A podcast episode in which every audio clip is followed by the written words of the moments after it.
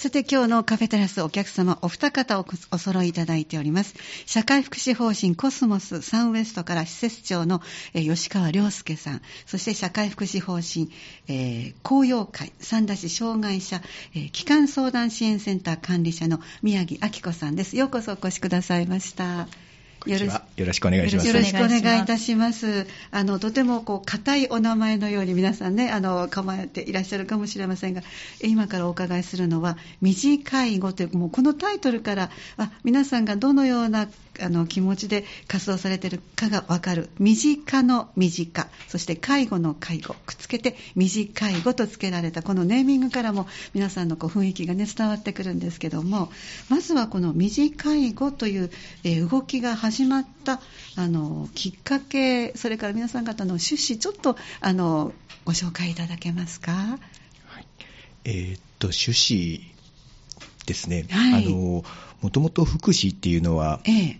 なんとなくこうネガティブなイメージを持ってらっしゃる方がやっぱ多いかなというふうなところで、はいはい、あの真面目に捉えますよね。そうですね。ねまあ、そういったところでこう若い方などからこう、あ福祉をやりたいな。というふうになかなか思っていただきにくい、そういうふうな現実というものがありましたし、やっぱ人を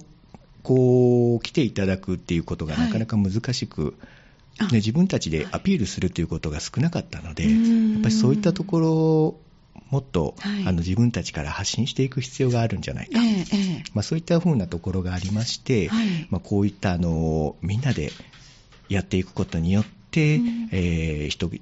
にたくさん来ていただける、もしくは関心を持っていただける、えー、まあ、そういったものの活動ができたらいいね、まあ、そういったところが、あのありまして、うん令和3年ですね、はい、その10月に全大会というところで、えー、まず開催をさせていただいて、今日に至っているとい。うところになります。はい、はいということは、皆さん方は、えっと、介護のプロの方々がお集まりになっているということでよろしいですか？そうですね、はい、あの分野はいろいろではあるんですけれども、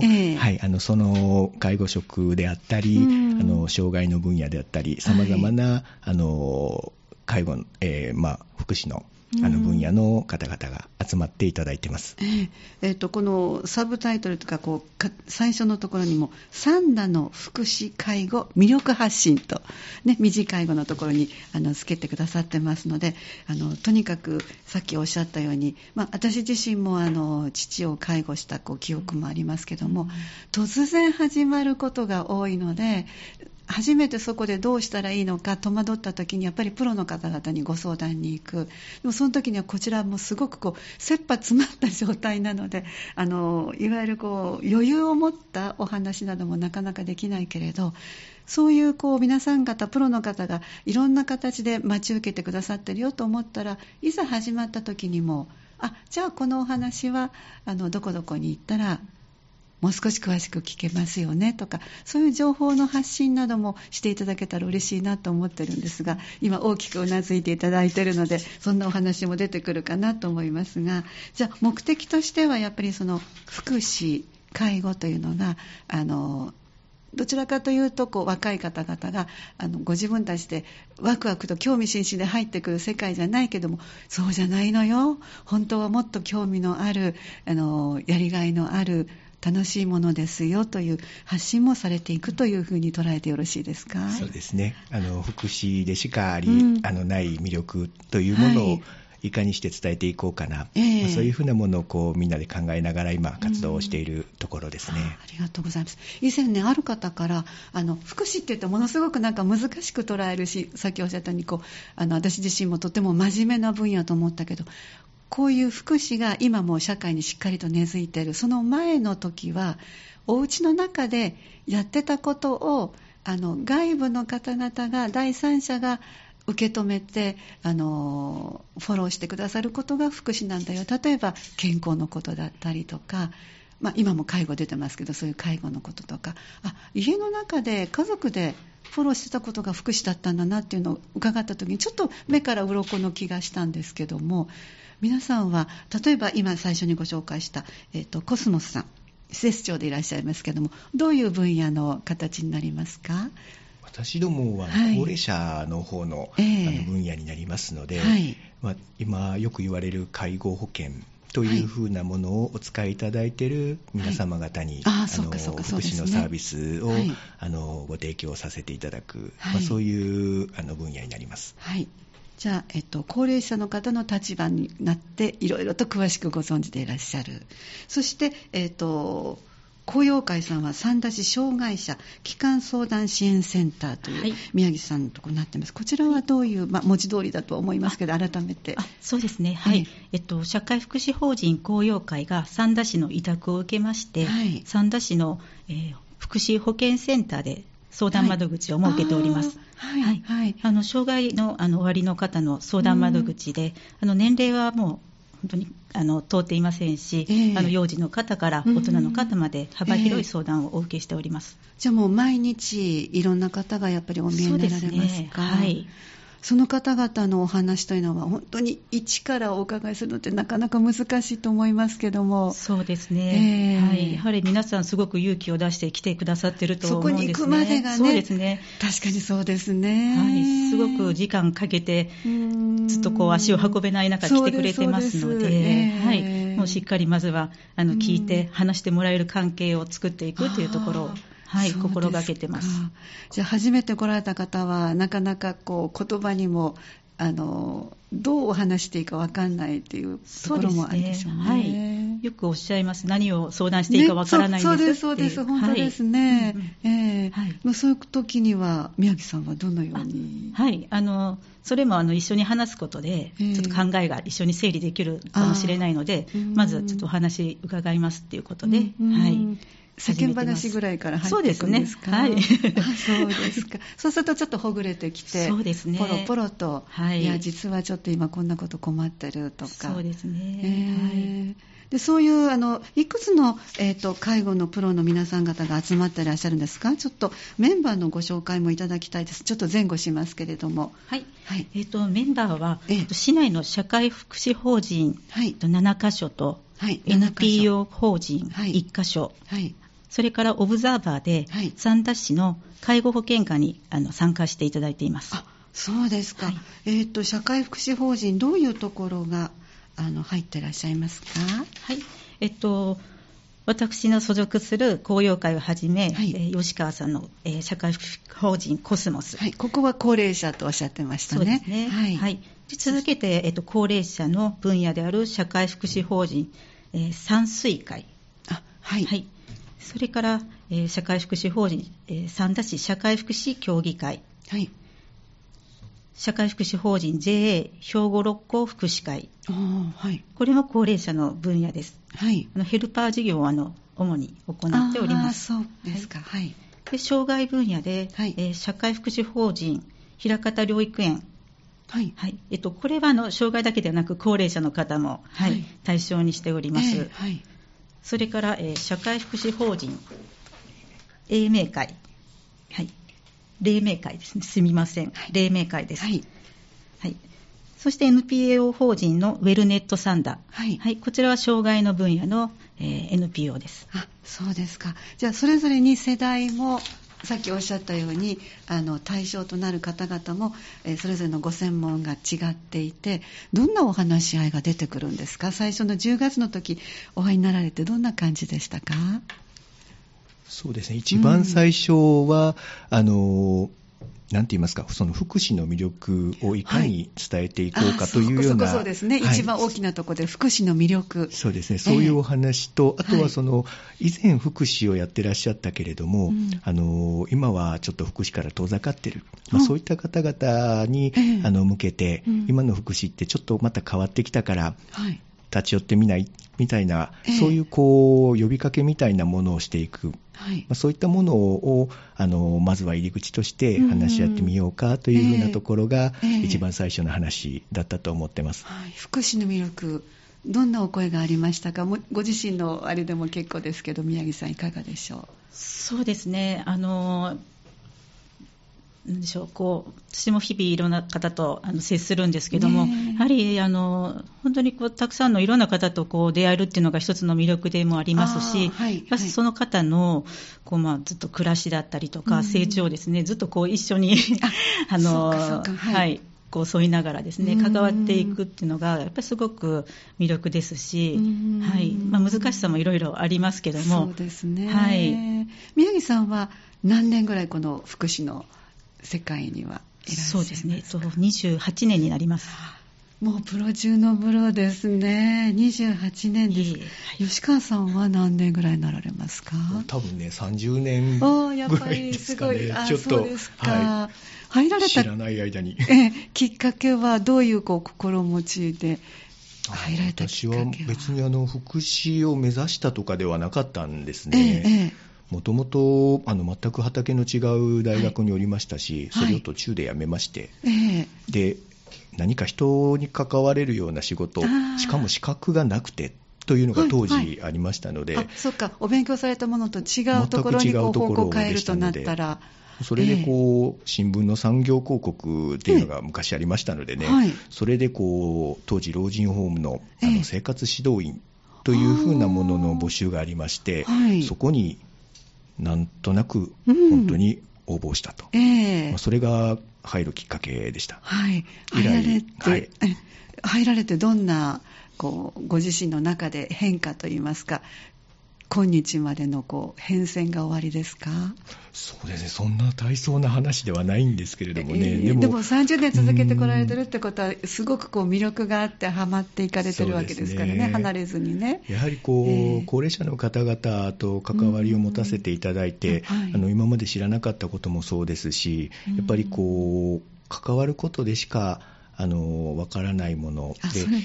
うん、私どもは高齢者の方なので、はい、やっぱそう最後の時を迎えられるそれまでのあの遂げ方であるとか、はい、でその最後を迎えられる時に立ち会いをさせていただいたり、うんえー、その中で次につなげていくものをあのまた見させていただいたり、そういったところで他の仕事ではなかなかあの他の方の最後というものに立ち会うことが難しいですけれども、ね、まあ、こういう業種であの関わらせていただくことで、まあ、次にどうつなげていこうかみたいなものをやはり学ばせていただいたかなというふうには思ったりします。じゃあもうたくさんの方々の人生に寄り添っていらっしゃって文字通り最後までご一緒にずっといらっしゃるということになるんですね。そうですか。宮城さんはどんなきっかけではい、あの私もあの大学は、ええ、あの福祉ではなくて、はい、全然違う分野のことを勉強しておりました。え、で大学の途中で、うん、あのまあ、ちょっと障害のある方と関わるきっかけがありまして、うん、でそこで初めて福祉ということを知って、うん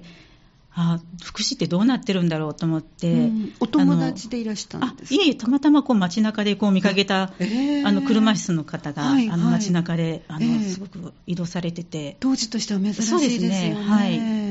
すごく珍しくて、えー、福祉ってどうなってるんだろうと思ったのがきっかけで、ボランティアセンターに登録をして、学生の時にちょっとボランティアをして、で就職の時に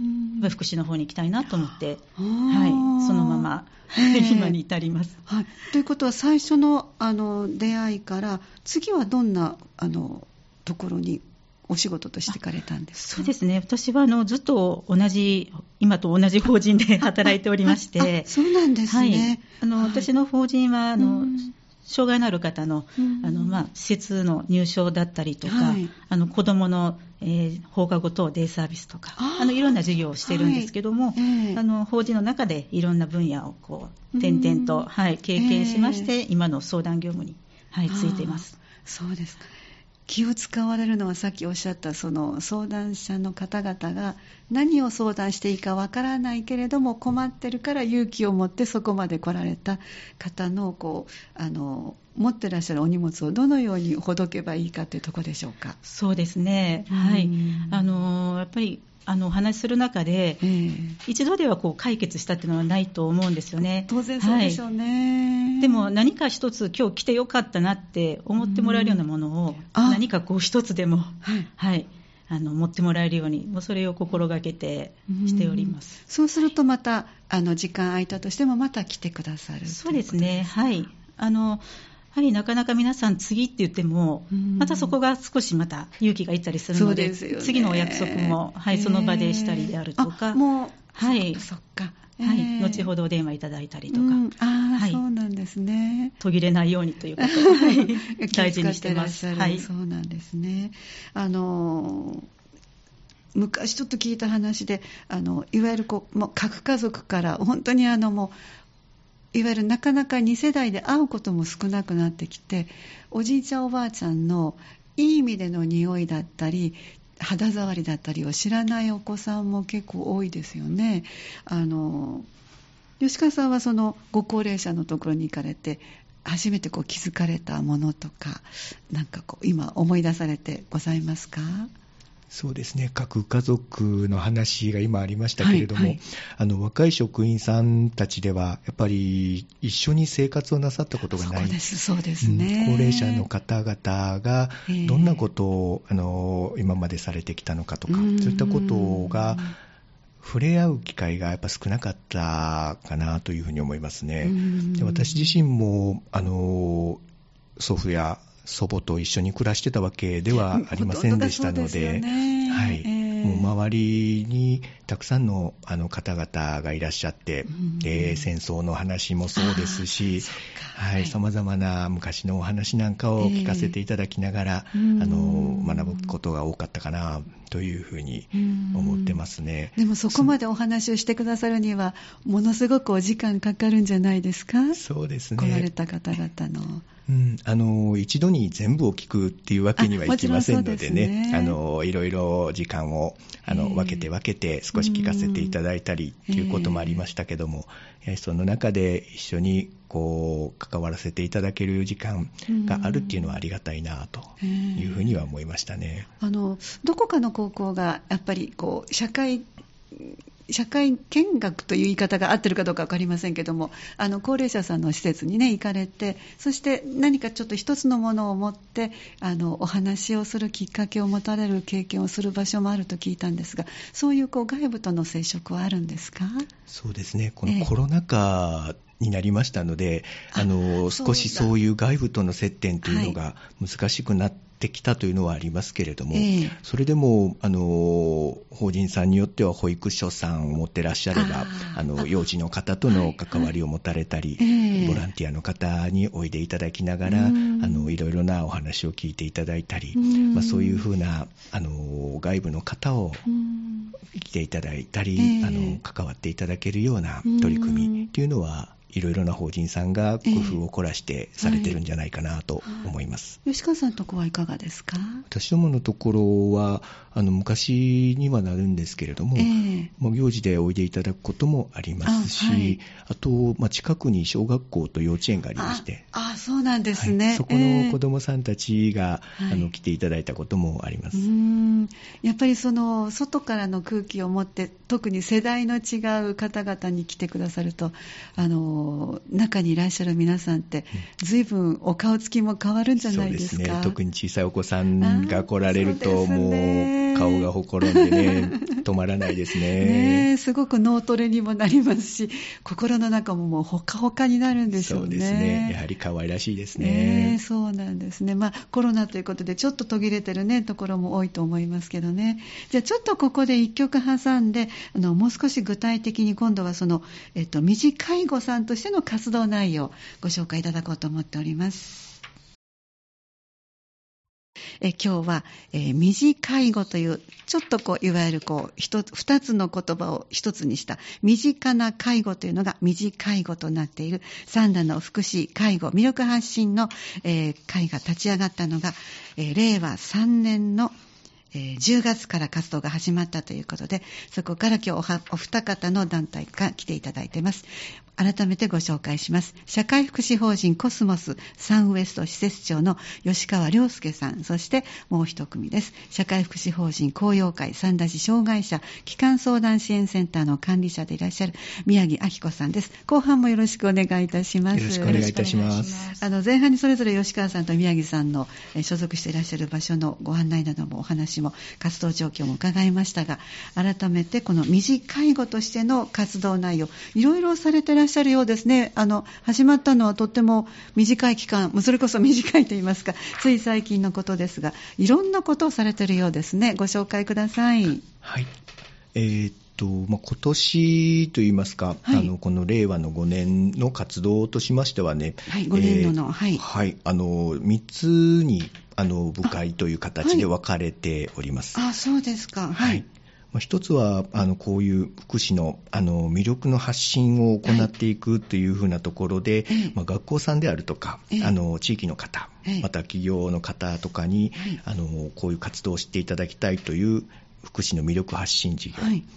で、Facebook、まあ、若い方はなかなか使われないんですけれども、あのあとインスタグラム、はい、まあ、こういったところで、えー、こういう福祉のさまざまなことっていうものを発信していく、はい、えー、これの広報チーム。あ広報のチームもあるんですか？はい、あと昨年の11月に開催をしました、はい、あの介護福祉フェスタというものを行いまして、はい。まあ、このイベントをあの一緒に考えていくチーム、えこの3つで今年度は活動をしております。あそうですか、じゃあちょっとそれぞれをもう少し詳しく伺っていいですか、はい、福祉の魅力発信、これは例えばその学校とか企業さんに直接行かれるんですか？そうですね。私はあの広報に所属してますので、うんはい、はい、あの魅力発信の方はちょっと別立ての動きになってしまうんですけれども、はいはいえー、それでもまあ学校さんの方に、うん、あの働きかけを行って、えー、まあ、学校の生徒さんですね、えー、に、まあ、福祉ってこういうものこんなものもあるんだよみたいなものをこう少しずつあのお話をさせていただく機会こういったものを作っていったり、まあ、今回も11月に行いましたイベントの、はい、こういったあの啓発のチラシみたいなものをご協力をいただいて、はい、あのまあ、家族さんも含めて、はい。福祉をちょっと知っていただくきっかけになればなというふうなものでご協力をいただいたいうふうなことがあります、はい、えご協力というのはそのチラシを持ってまたお家に帰って、でこの日に来てくださいねという。そうですね。学校さんの方にチラシをお渡しをして、あはい、あとはあのご家庭の方にお配りをいただいて、えーえー、それを見ていただいて興味を持たれた方が当日あの一人でも多く来場いただけたら、というふうなところでお話をさせていただいたりしてました、そうですか、えーと、宮城さんはこの3つだったらどこに入ってらしたんですか、はい、私は今のあの福祉魅力発信チームです。あ、はいはい、あのじゃあもう少しよかったらあのお話ありましたらご紹介ください。はい、あのまだあの活動をあの始めたばかりなんですけども、えーえー、やはりあの小さい頃からあのどうやったら福祉に関心を持ってもらえるだろうっていうのを考えたときに、はい、サンダではトライアルウィークというのがありますね。はい、はい、そこであの皆さんいろんな職種を子どもたち選ぶんですけども、えー、福祉って人気がないんですよね。あまり選ばれなくて。そうですね。イメージが湧かないんでしょうね。そうですね。ね福祉の仕事ってすごく湧かないと思います。ますからね。はい。はいですので、あの小学校の方に伺って、うん、そこの先生たちに、あのまあ、どういったらあの子どもたちって関心持ってくれるんだろうか、うんうね、どういったらトライアルウィークに 選んでもらえるかなってことで、えー、やっぱり教師の方も、なかなかこういうところだよ、こういうお仕事だよっていうのも具体的に説明をしにくいので、うん、例えば何かこう簡単なこう動画であったりとか、何かうん。はい、そういった媒体があれば子どもたちにも紹介しやすいかなということで、えー、はい、そういったこともこれから、はい、考えていこうと思ってます、えー、企業さんの場合はどういうそうですね。企業の方はまだまだあの何も進めてないんですけども、はい。皆さんの障害の方でもお仕事される方、はい、やはりこれからしたいという方、ね、障害者雇用で働かれる方もいらっしゃいますので、えー、皆さんがこう仕事についてもそれを続けるためにも、企業の理解皆さんのですね、一人一人のはい、理解というのが本当に大事になってきますので、そういったところにあの啓発をしていきたいなというふうに思ってます、だいぶそのハードルは下がってきたようには思いますけども、やっぱりまだまだですか、ね、そうですね、はい、あのやっぱり障害雇用率のことで、あの受け入れてくれる企業さんも若干は増えてるんですけども、やはりまだまだはい、皆さんが働き続けるには、もう少し、はい、私たちの方もいろんな取り組みをしていかないと難しいかなというふうに感じてます。そうなんですね。で、あの先ほどおっしゃった動画とかを作ってとなると広報担当の吉川さんたちの班になるわけですね。そうですね。えー、あの今はこの8月から、はい、あの日めくり通信というものをあの開始しまして。日めくり通信ですか？そうなんです。大変そう。はい、まあ、一応、平日のあの毎日といいますか、えー、あの担当がコロコロ変わりましてね、はい、で何かそのそれぞれのトピックスみたいなものを Facebook と Instagram に毎日上げていく、えー、この活動を今、4ヶ月ちょっとですかね、続けているようなところで、まあ、少しずつですけれども、フォロワーさんも増えてきてくださっているので、まあ、この活動はまだ続けていきたいねというふうな話をしております。どんなことを書き込んでらっしゃるんですか？いろいろですね。あのもう本当に所属する施設で行われていることであったり、はいはい。はい、あの個人で活動してはるあの取り組みを紹介されたり、あ,、とは福祉って全部が全部休みがないわけではないので、そうです休みの日にこんなことちょっとしてみましたっていうふうなものをこう載せていただいたり。じゃあ関わってくださってる方の人となりがちょっとこう見えてくるようなページも作ってらっしゃる、そうですね。面白いかなと思ってます。ええええああそうなんですね。そして最後にご紹介いただいたこの11月ですかね。チラシには19日とあります、えー、啓発イベントをされました。この日の様子もちょっとご紹介いただいていいですか？あ日にちが違いましたか。これは私は令和4年の話をしてます、えー、今年度の分ですね。よかったらご紹介ください。はいはい、あのー、昨年になりますが、11月の23日。に、はい、23日、はい、はい、あのー、介護福祉フェスタ、これ2回目になるんですけれども、はい、これを三田市駅前にありますキッピーモール、はい、この6階をあのお借りしまして、あの開催をさせていただきました。当日はあのお仕事マルシェというあのものと共催をさせていただきまして、私どもの方はあの介護のあのいろいろな機材であるとか、あとは福祉に関わるさまざまな方のお話を、あの講演会というか、まあ、そういったものをこう開催をさせていただく、あとは障害のある方とかでも、あの楽しめるような、あのスポーツ。あ,、はい、あとは遊びの競技というんですかね、はい、そういったものもあの一緒にやらせていただいて、えー、大体100名前後ぐらいの方においでいただくことができました、はい、当初の皆さんな、どのぐらいの方が来られるか予想してらっしゃいました？そうですね。あの去年、一昨年初めてやった時も大体100人ぐらいだったんですけども、はい。はい、今年はもうちょっと本当は頑張りたかコロナもね、終えたのでと、はい、終えてはいないけども、5類に変わったので。でね、ただ、この日、あの阪神と、あのえー、っとオリックスの優勝パレードが。大阪とかで行われておりまして、ね、はい、ございました。神戸と両方であったので。はい、もう、三田の方々もそちらの方に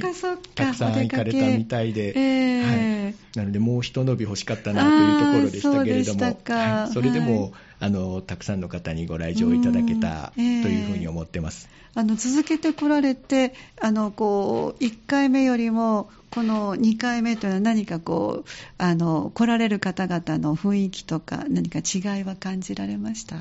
そうですね。今年あの子供さんをお連れに、なられた方が、うん、あの少し増えていただいたような気がしますね。そうですか。はい。はい、でお仕事マルシェというあの、え方も開催をしておりましたので、はい、なかなかこう子育てをなさっているとそういうこう一堂に介して、あのいろんな法人さんとかにお話を聞く機会っていうのが、はい、なかなか少ないと。お仕事マルシェって具体的にどういうあれをされたんですか？えー、っとまあ、社会福祉法人さんとかもそうですけれども、はいえあのお仕事、求人を、えーなんて言いますか、あの求人ブースをあ作られた、はい、作られて、なるほど、はい、それで、えー、今回15法人でしたかね、はい、ちょっと人数がもしかしたら違ってるかもしれませんが、でもそのぐらいの数を、種類のお仕事場の皆さん方が来てくださって、はい、福祉に関わる方に来ていただいて、はい。であの会場に来ていただいた方が、うん、あのマルシェの方にも行っていただいたり、うん。えー、また逆にマルシェに来ていただいた方に、はい、あのフェスタの方にも顔を覗いていただいたりというふうな形のものを、はい、今年と去年と、はい、はい、あのやらせていただきました。あそうですか、じゃああの、関心のある方が一つだけではなくてで、さっきおっしゃったように、楽しめるもの、ボッチャみたいな、ボッチャというか、ね、されたんですか、はい、あいいですね、子供さんたちの声がね、はい、よく聞こえてましたね、そうですすごい楽しそうでした。じゃあもう本当に皆さんが楽しめる空間も作ってらっしゃるし、でも少しずつそうやって、その福祉とはとかいうものが、こう硬い冠なく、楽しい場所だったねという、じゃ介護の具体的な、そのさっきおっしゃった機材なども置いておかれたということですか？そうですね、あの、えー、マッスルスーツというような、はい、マッスルスーツ、はい、どうしても腰を痛める方っていうのは介護の業界多いので、そうですね、まあ、それを少しでもこう楽にというか、はい、体をいたわることのできるようなもの、そういったもので、ちょっと機械の力を借りてやれる、えー、その体験会みたいなものを。はい。ご自身では着られましたか、ワッスルスーツは。はい、着てみました。いかがですか、宮城さん。いや、あの、着るまでが結構大変で。それをつけるまでは。つけるまでが。はい。慣れるとそうでもないんですけども。えーえー、うん。で、実際はすごくこう、そうですね。力をそんなに入れなくても。そうですね。持ち上げたりとかがすごくしやすいですし、はい。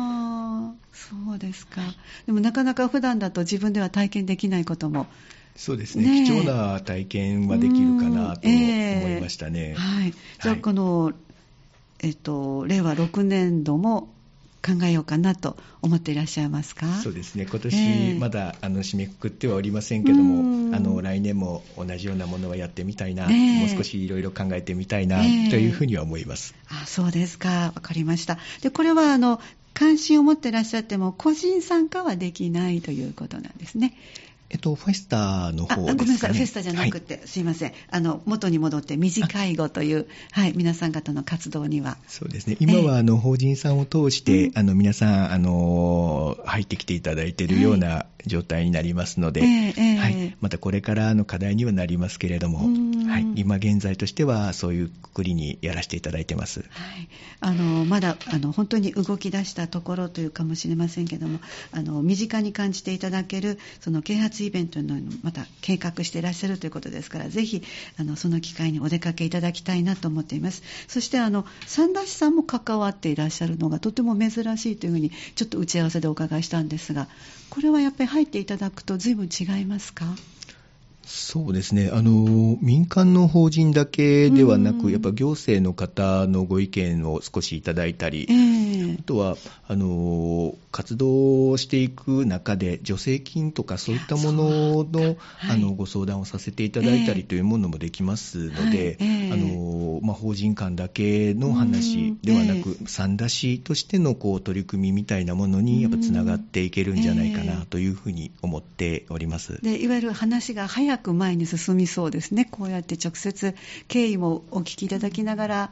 さっきおっしゃった助成制度はどうなんでしょうかっていうことでね。そうですね。ありがとうございます。じゃあ最後にリスナーさんにメッセージお願いできますか？はい。